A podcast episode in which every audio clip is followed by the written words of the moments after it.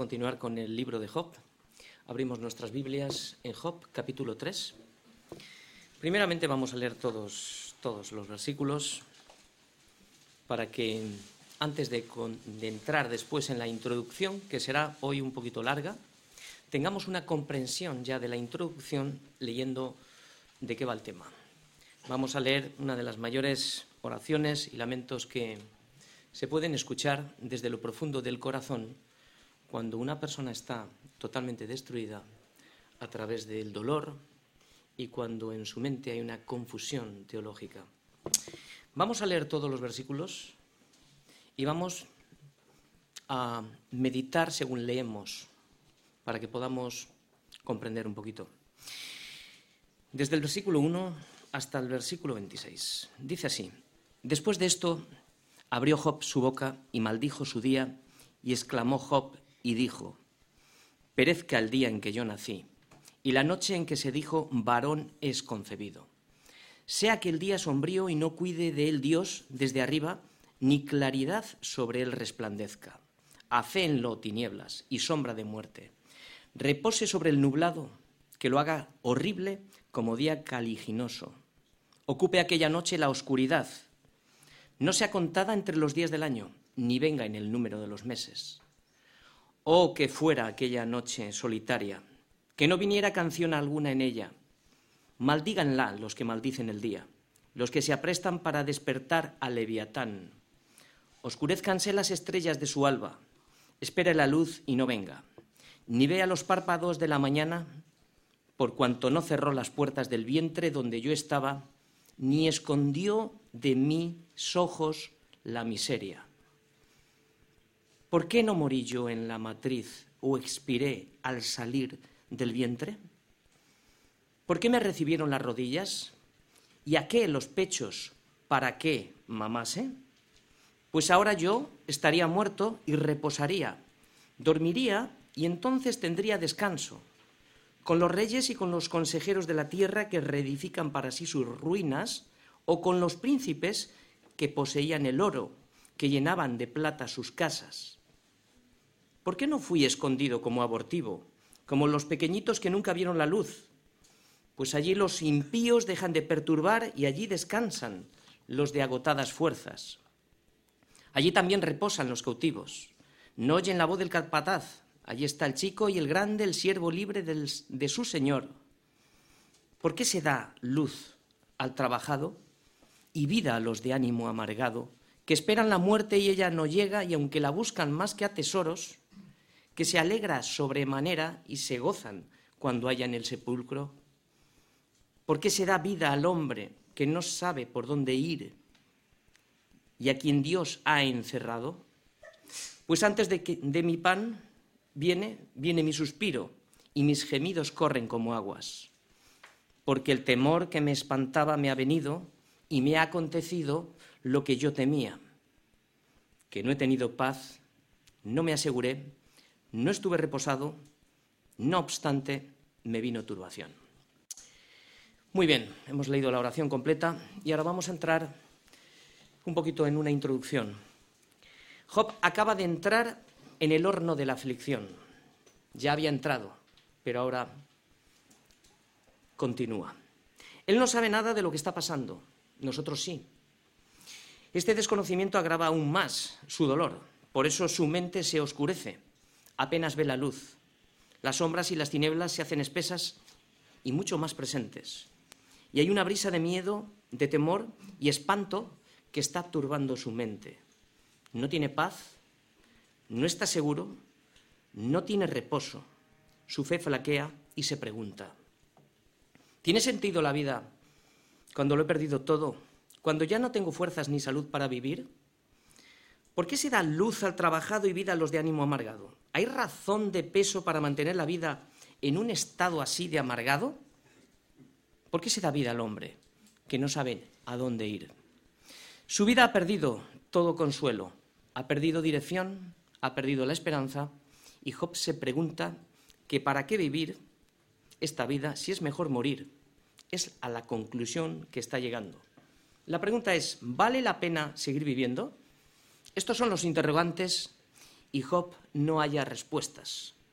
Las respuestas a todos estos, a todos estos interrogantes es una cuestión teológica. Básicamente es un problema de relación con Dios. El hombre fue creado para vivir en comunión con Dios, pero el hombre deseó ser su propio Dios. Esto es lo que hemos visto desde el principio de Génesis. La independencia trajo a nuestras vidas desorden, caos, vacío, un, corazón totalmente vacío. Desde entonces el hombre sufre por su pecado.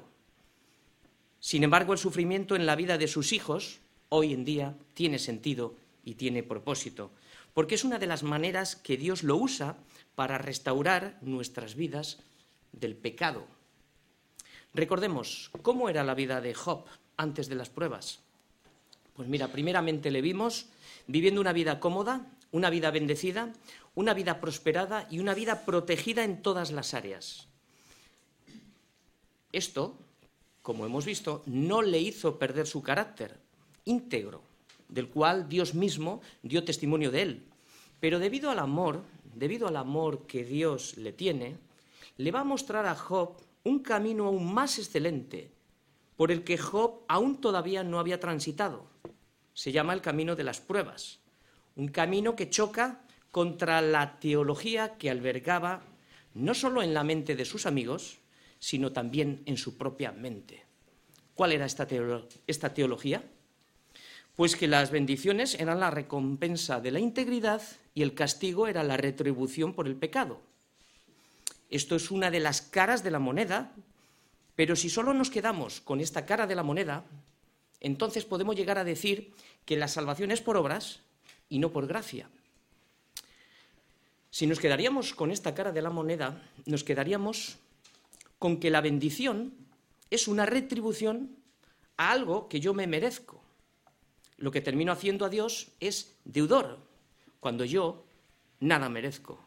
Por eso, para que su teología, la teología de Job y la nuestra también, fuera completa, faltaba la otra cara de la moneda. ¿Y cuál es? Que el justo no está libre de la aflicción y que ninguna obra puede justificarnos delante de Dios, sino que todas nuestras obras delante de Él son como trapos de inmundicia. Por eso queda bien claro que la salvación es por gracia, y en esta gracia Dios usa medios de santificación para purgar los pecados ocultos del corazón.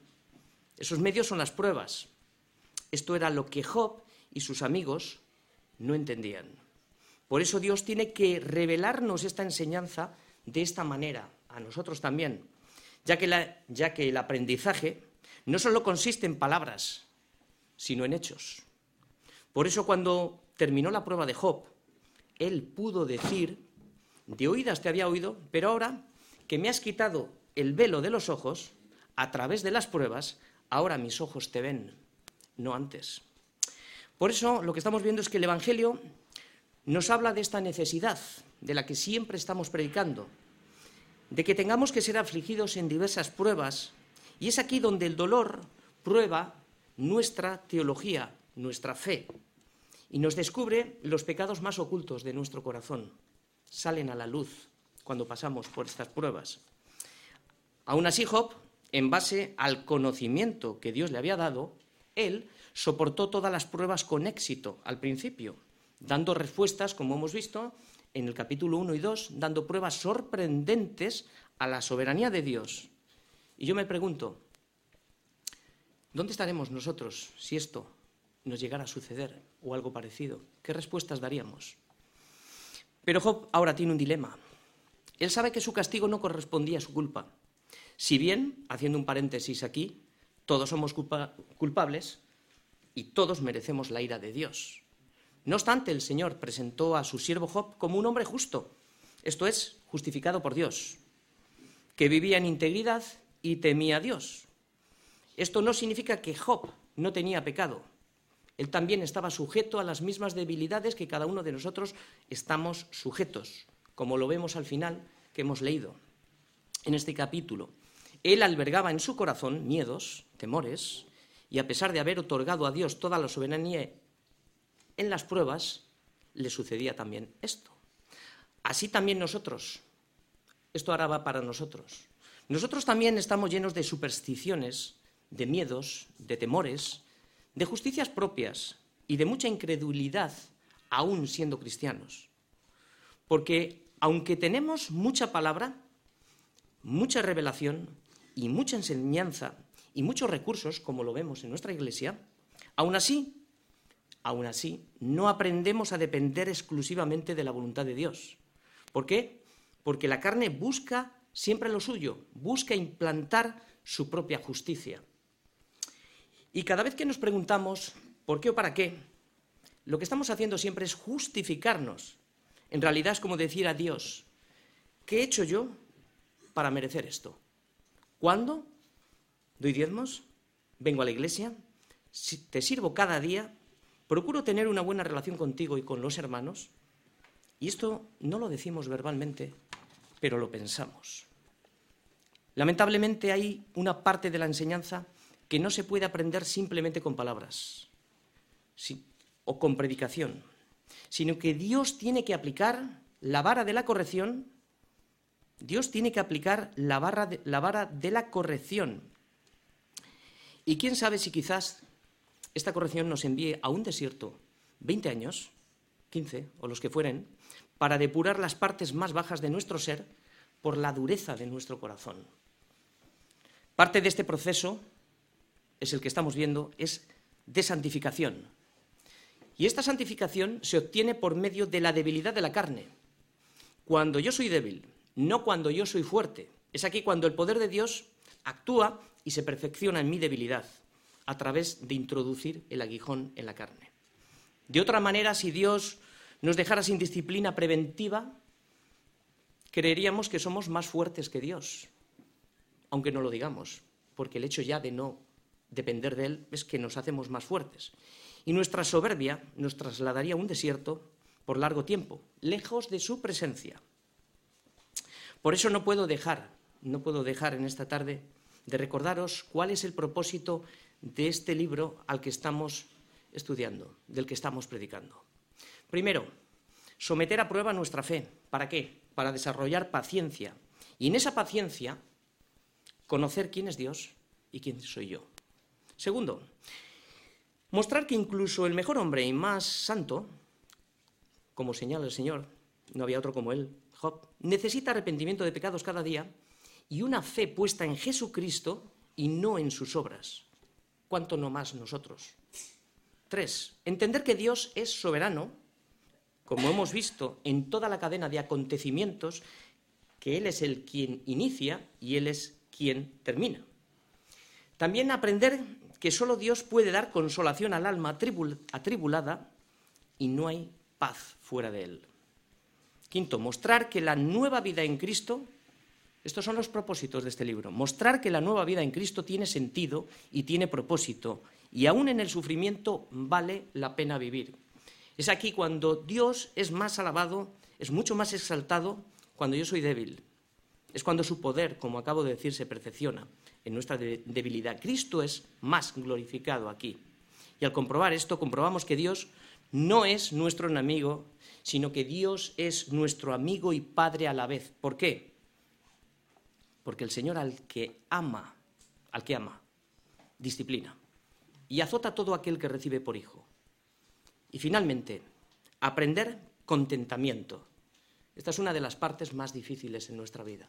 Es fácil decir y dar gracias cuando todo nos va bien, pero aprender a dar contentamiento fuera de la comodidad y en medio del dolor de las pruebas y a depender totalmente de su providencia, aún, aún cuando ni siquiera me quede salud. Esto es lo que estamos viendo. La vida del cristiano es una prueba de paciencia. Y la paciencia es un periodo que dura la prueba de nuestra fe. Y esto es toda la vida. Toda la vida dura este periodo de, prueba. En este periodo vamos a ver a Job casi moribundo, como hemos estado leyendo. Vamos a ver su fe debilitada en algunos momentos del camino. Aún así, la caña cascada no va a quebrar y el, y el pábilo que humea no se apagará, porque Dios le sostendrá. Bien, lo que hemos visto a partir de este capítulo 3 lo que vamos a ver es que Satanás desaparece de la escena. Job aguantó su integridad en los dos primeros capítulos, pero si lo hubiera, esto es algo que tenemos que tener en cuenta. Si la prueba hubiera terminado aquí, en el capítulo 2, hubiera tenido un efecto devastador para su vida. ¿Por qué? Porque si solo hubiera sido una cuestión de dar una respuesta, una respuesta positiva a los ataques y ya está, habría tenido suficientes motivos para confiar en sí mismo y no en el Señor. Además, no hubiera experimentado el gozo del fin de la prueba. Dios le ha mantenido hasta el final, Dios le ha mantenido hasta el final para mostrarle su grandeza, su misericordia y su compasión. Porque aunque Job le hemos visto todos en los dos primeros capítulos humillado hasta el polvo de la tierra, aún así no era suficiente, hasta que pudo ver la otra cara de la moneda. Por eso, mis hermanos, aún en el quebrantamiento, aún en el quebrantamiento hay muchos lugares donde nuestra maldad se esconde. A veces nuestra propia humillación se convierte en una tarjeta de justificación, quitando la gracia del medio. ¿Cómo puede ser esto? Bien, hay veces que convertimos nuestra humillación y arrepentimiento en obras de justificación. Mira, Dios, yo ya me he humillado. Mira, no me cuesta pedirte perdón, ya me arrepentí. ¿Qué más tengo que hacer? Tú me debes, prácticamente es lo que le estamos diciendo. Incluso en esto podemos llegar a convertir nuestra humillación o nuestro arrepentimiento en obras de justificación. Es que lo que necesito es un corazón realmente quebrantado y roto de verdad. Que lo único que demande de Dios es que mi vida sea un instrumento en sus manos para que pueda darle toda la gloria a su nombre, sin estar buscando, por medio de obras, beneficios propios. Ahora bien, a pesar de que Job estaba sentado en medio de cenizas, y lo hemos visto humillado hasta el polvo, todavía tiene un tupido velo que no le deja ver la gloria de Dios. Pero Dios, en su amor, se lo quiere mostrar. Por eso, la prueba continúa. Ahora vamos a regresar a la escena donde le dejamos el último día a Job. Vamos a recuperar esos tres últimos versículos del capítulo anterior, del 11 al 13. Regresamos a esta escena donde le dejamos el último día. Job, su situación, está sentado en medio de cenizas, abandonado aún por sus propios hermanos. Su mujer también está destrozada, porque también la prueba ha sido para ella. Y su fama de ser un hombre grande, pues imaginaos, ha sido caída. Job es un tipo de Jesucristo, es un desechado, un varón de dolores que va a experimentar quebranto. A Job ya no le queda ningún motivo ni propósito para seguir viviendo. Su teología está caída. Está confundido. Cree que Dios se ha convertido en su enemigo. Sin embargo, hay tres amigos lejanos que se han enterado de las terribles noticias y se han puesto de acuerdo para visitarle y consolarle. Vamos a leer los tres versículos del capítulo 2, del 11 al 13. Dice, tres amigos de Job, Elifá, Temanita, Bildad, Suita y Zofar Naamita. Luego que oyeron todo este mal que le había sobrevenido, vinieron cada uno de su lugar, porque habían convenido en venir juntos para condolerse de él y para consolarle. Este es el propósito que traen. Los cuales, alzando los ojos desde lejos, no solo no le conocieron y lloraron a gritos, y cada uno de ellos rasgó su manto y los tres esparcieron polvo sobre sus cabezas hacia el cielo. Así se sentaron con él en tierra por siete días y siete noches, y ninguno le hablaba palabra porque veían que su dolor era muy grande. Bien. Las noticias, como es evidente, tardaron en llegar. No existía el WhatsApp, ni el teléfono, ni el email.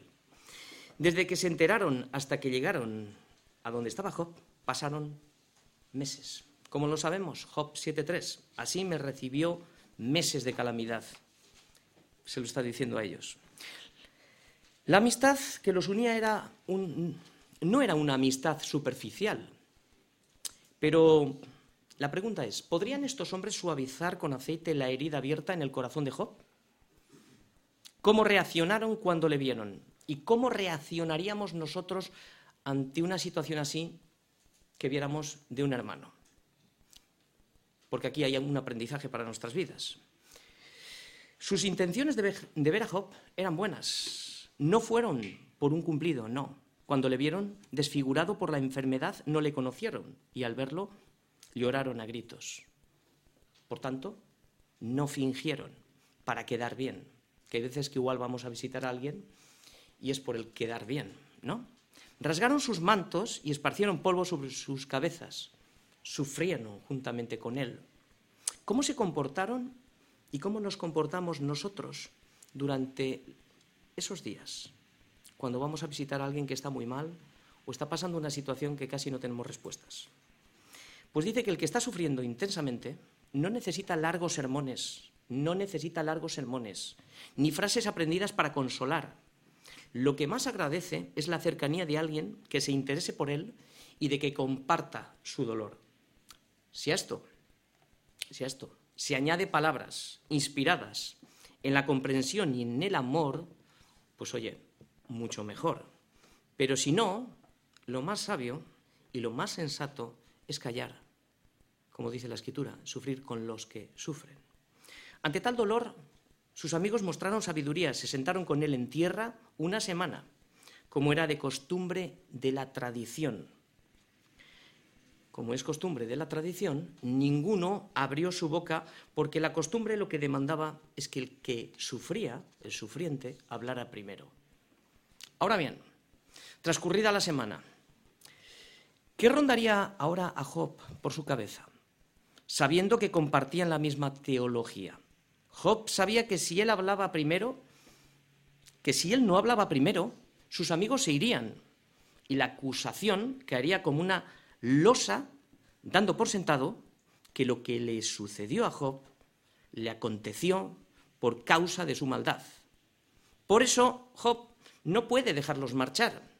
Era tanto el dolor físico y el dolor espiritual que estaba experimentando al no saber por qué a la situación que hizo que esto lo que hacía era agravar, era intensificar todavía aún más su dolor al no tener una respuesta de lo que le estaba sucediendo.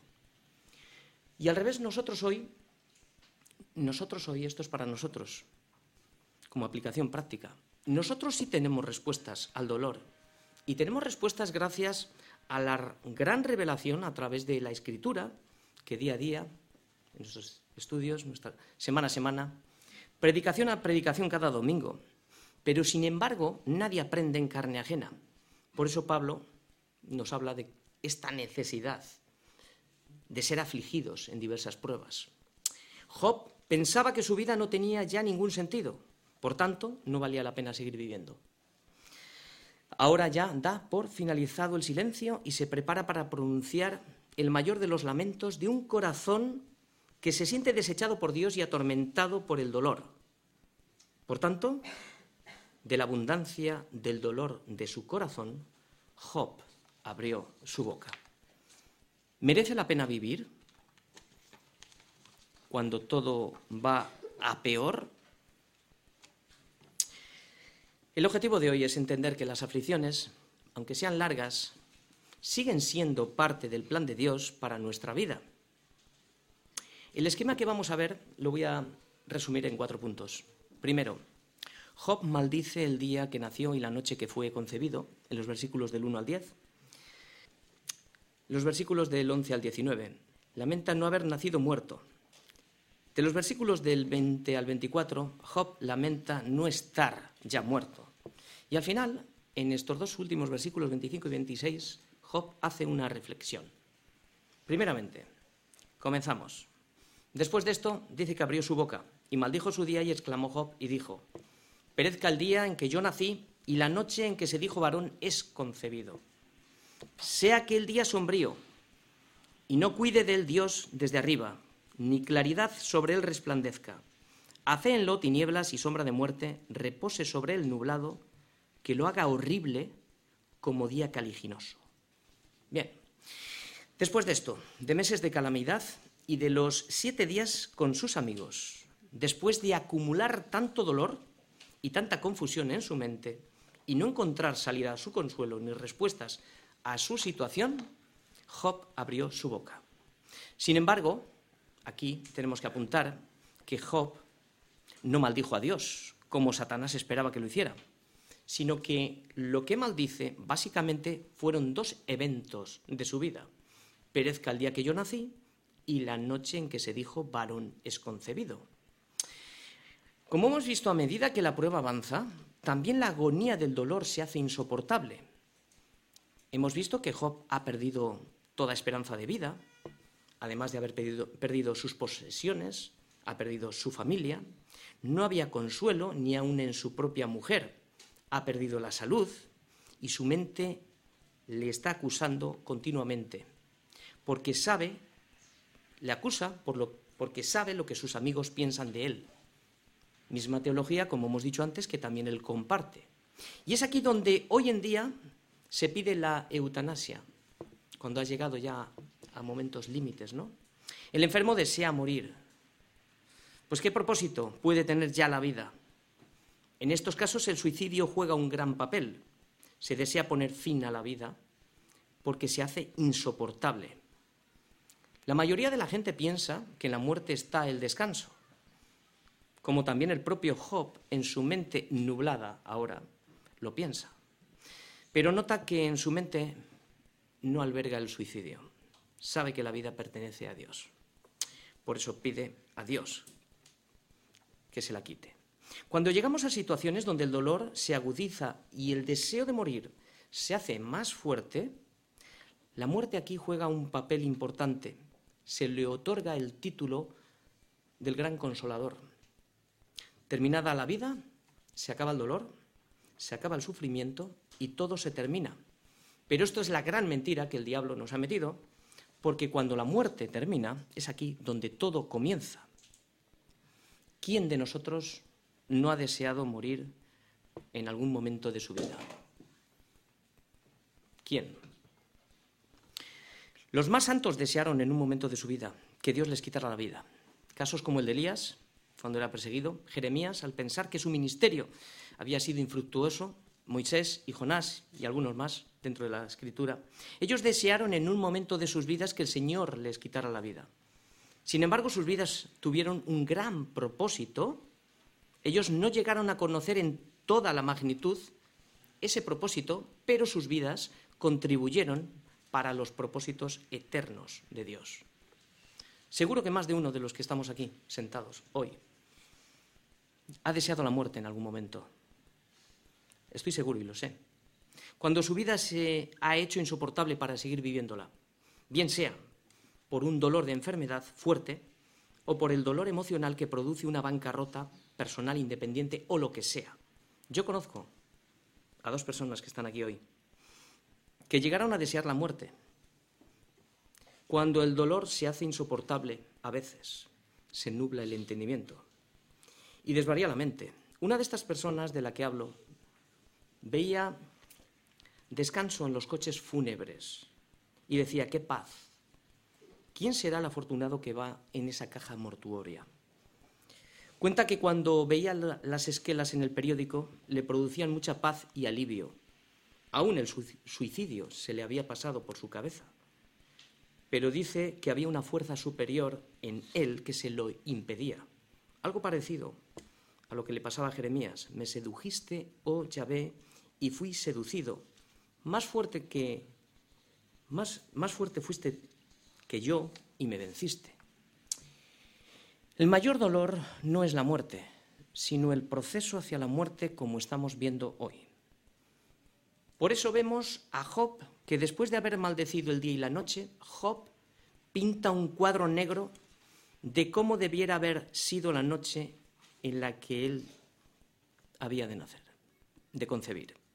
Desea que esa noche sea sombría, sin cuidado de Dios, sin claridad, sin resplandor del sol, lleno de tinieblas, con sombras de muerte. Busca un día nublado, horrible y caliginoso. Esto es un día negro. En realidad, ¿qué está haciendo Job aquí? Job aquí lo que está es expresando cómo está su corazón, cómo está su interior. Pero por mucho que queramos regresar al evento de nuestra vida, no podemos cambiar el pasado porque tu vida y la mía tiene un propósito en un sentido para Dios que nos ha creado. Tu vida y la mía tiene un propósito. Job estaba aquí luchando con una contradicción. Su fe le indicaba que Dios es soberano, sabio y justo en todos sus designios, pero a la vez su razón, que ahora está nublada, le decía que Dios era injusto con él. Por eso ahora sigue diciendo, ¿cómo desearía de verdad que fuera la noche de mi concepción? Versículos del 6 en adelante. Ocupe aquella noche la oscuridad, no sea contada entre los días del año, ni venga en el número de los meses, o que fuera aquella noche solitaria, que no viniera canción alguna en ella. Maldíganla los que maldicen el día, los que se aprestan para despertar a Leviatán. Oscurezcanse las estrellas de su alba, espere la luz y no venga, ni vea los párpados de la mañana, por cuanto no cerró las puertas del vientre donde yo estaba, ni escondió de mis ojos su miseria. Pues no conforme, como ha pintado el día de oscuridad, ahora desea que la noche de su concepción no sea contada, no quiere que sea contada entre los días del año, ni que vengan entre los números de los meses, o sea, que desaparezca totalmente del calendario.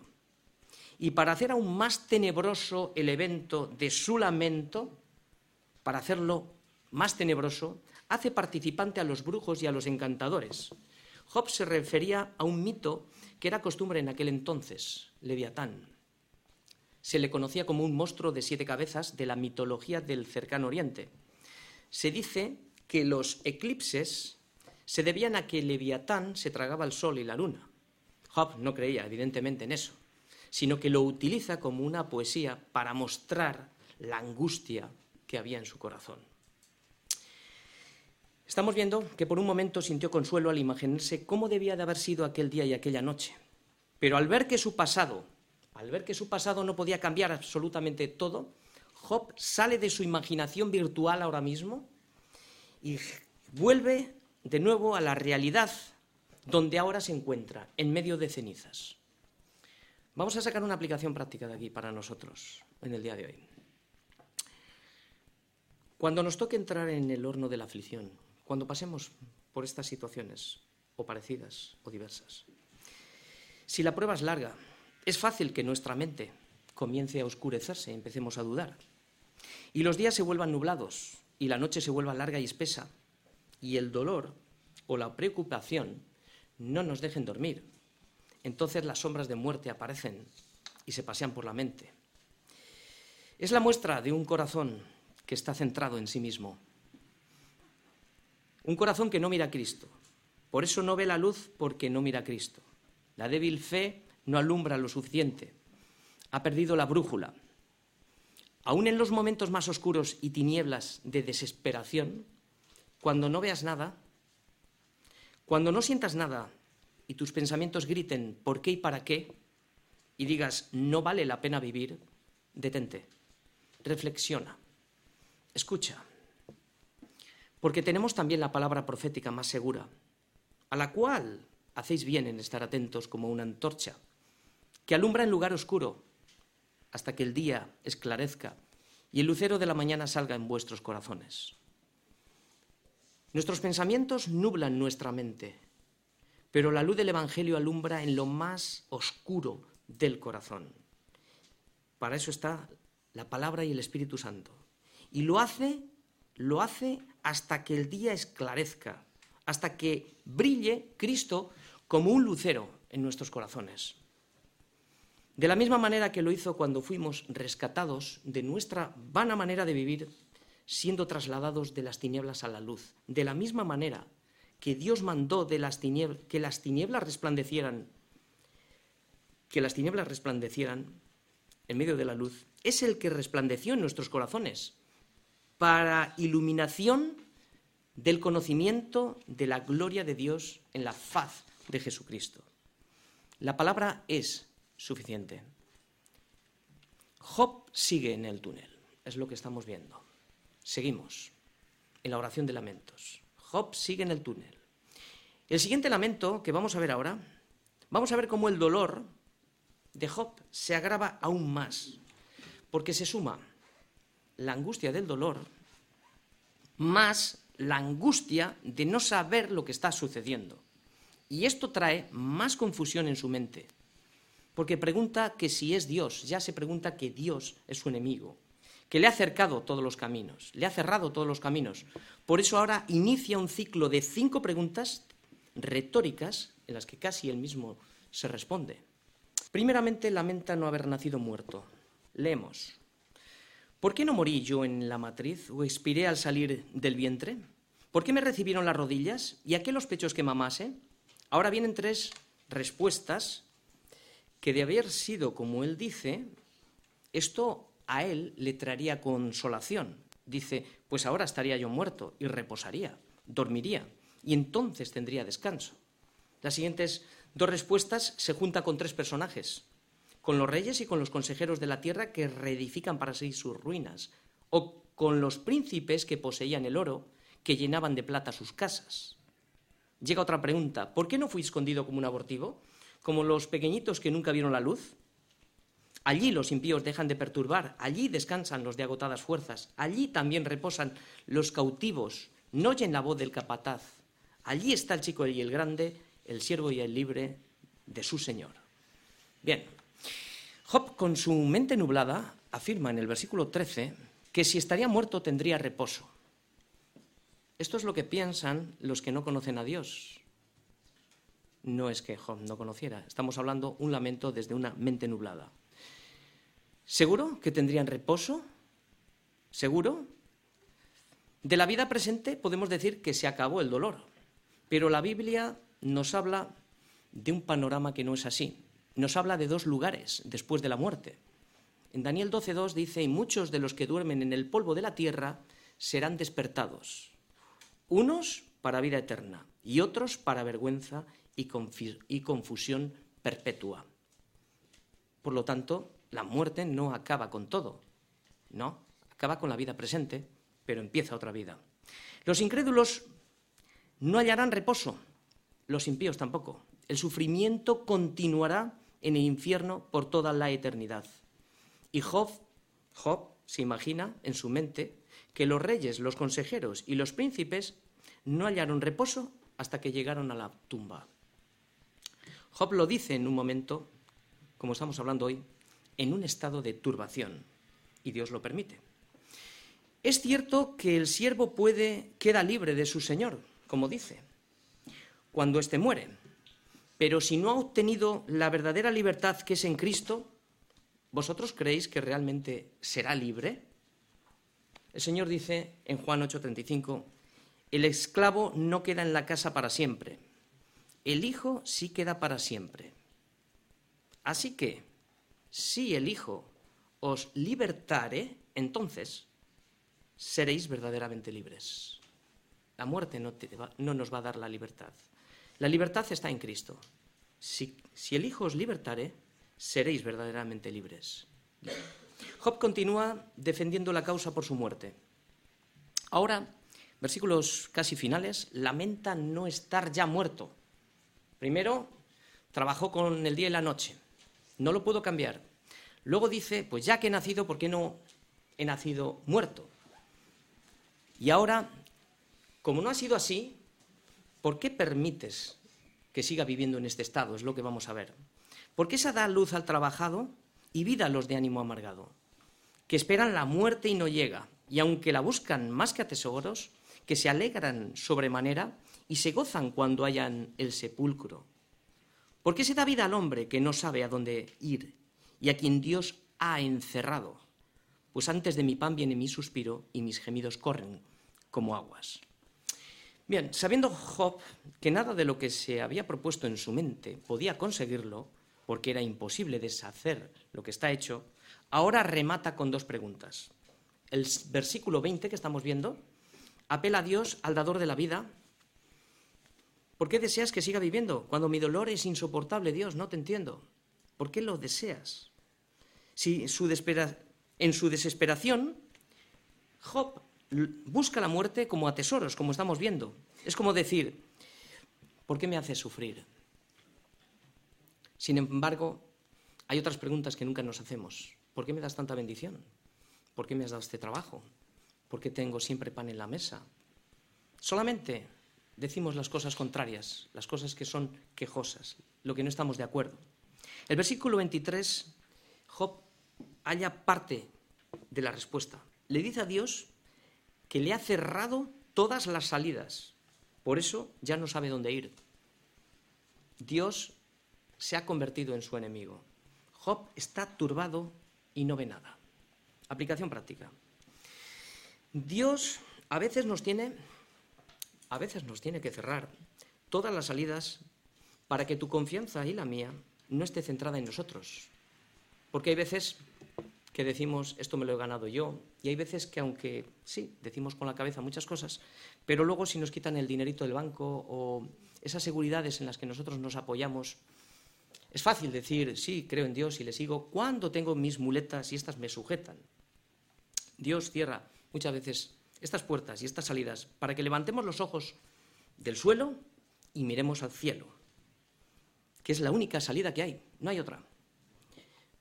Y esa salida es Cristo, y esto es pura misericordia, para que te des cuenta que el pan que descendió del cielo y todo lo que comes en tu mesa y todo lo que tenemos proviene absolutamente de Él. Por eso es necesario el horno de la aflicción, porque cierra todas las salidas de nuestra propia opinión y confianza.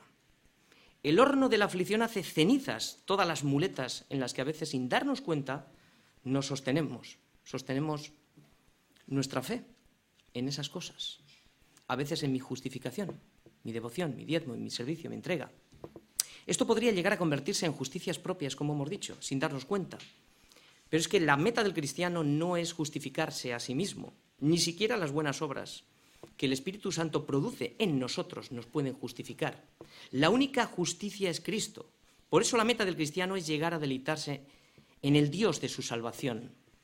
Y aunque los labrados no den mantenimiento y la salud sea quitada de la majada de mi vida, con todo yo me gozaré en el Señor. Termino. Una reflexión final. Porque el temor que me espantaba me ha venido y me ha acontecido lo que yo temía. No he tenido paz no me aseguré ni estuve reposado. No obstante, me vino turbación. Exactamente no sabemos qué temor era el que le espantaba ni de dónde vino. Lo que sí sabemos es que ese temor no le trajo ni paz, ni seguridad, ni estuvo reposado, sino que su espíritu andaba turbado, como hemos visto en todo el capítulo. Solo cuando nuestra vida está centrada en Cristo, cuando depositamos toda nuestra confianza en Él, sabemos que suceda lo que suceda, aún en medio de las pruebas, podemos hallar la verdadera paz que sobrepasa todo entendimiento. Una paz que nos trae seguridad, descanso, esperanza y confianza en Cristo. Esto es, básicamente, es una relación de amor, sabiendo que siempre el Señor desea lo mejor para nuestra vida. Pero, cuando el temor y el miedo se apodera de nosotros, en las pruebas y persiste en el tiempo, esto lo que va a hacer es eclipsar nuestra relación de amor, dando paso al temor, que como consecuencia trae miedos, inseguridad, turbación. Lo que significa esto es que nuestra relación de amor aún no ha sido perfeccionada. Por eso necesitamos el proceso de la perfección en las pruebas. Esto es parte de la prueba de Job. Dios es amor y la relación con Dios nos pide de nosotros, y la relación que nosotros tenemos con Dios pide que sea recíproca.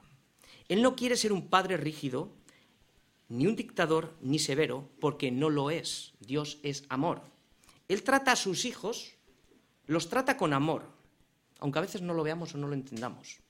Aunque no entendamos que ese amor pasa por la disciplina que Dios aplica a sus hijos, pero que jamás, nunca disciplina a sus hijos sin amor.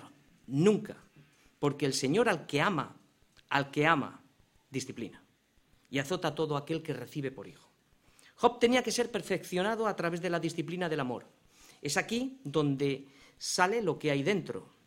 Este es uno de los síntomas que refleja la prueba. Salen miedos, temores, inseguridad, no hay paz. Tengo un espíritu turbado. Job necesita ser perfeccionado en el amor, tú y yo también, en el amor de Dios. ¿Para qué? Para que podamos expulsar todos los temores, miedos, inseguridades que albergan en nuestro corazón. Porque en el amor no hay temor. sino que el perfecto amor echa fuera el temor, porque el temor lleva en sí castigo propio, de donde el que teme no ha sido perfeccionado en el amor. Es lo primero que dice. Esto dice Primera de Juan 4:18. Aquí lo que vemos es que el propósito, el temor, lleva en sí mismo castigo. Estamos viendo que el temor en sí mismo lleva castigo. No hay paz, no hay seguridad, no hay reposo, mi espíritu está turbado. ¿Lo vemos? La única relación que satisface el corazón de Dios con sus hijos es aquella que es motivada por el amor. Toda otra motivación, todo desarrolla una relación imperfecta y temporal. En cambio, el amor, el amor, cubre multitud de pecados. Es decir, perfecciona. El amor nunca deja de ser, nunca se acabará. Y acabo. ¿Merece la pena vivir cuando todo va a peor? Claro que merece la pena vivir. Dios no es mi enemigo. Él desea darme el bien que espero. ¿Y qué es ese bien que todo cristiano hijo de Dios espera de Dios? establecer su reino de justicia en mi corazón, para hacer su voluntad, de manera que su nombre sea glorificado. Pues sí, claro que la vida tiene sentido. Tiene sentido cuando vivo la vida que Dios me ha dado. Si no, no. Si Job hubiera tenido esta revelación que su vida había sido utilizada por Dios para escribir 42 capítulos de su libro y, mostrar a las futuras generaciones que el sufrimiento es parte de las misericordias de Dios que Dios nos da para preparar y esculpir a la esposa que él ha comprado a un precio muy alto, sí que valió la pena que viviera y que sufriera. Cristo vivió la vida que yo jamás pude vivir, para ahora, para que ahora la pueda vivir con propósito. Él sufrió la muerte que yo merecí morir para que hoy pueda proclamar las virtudes de aquel que me sacó de las tinieblas. Cristo pagó el precio de mi rescate, que yo no podía pagar.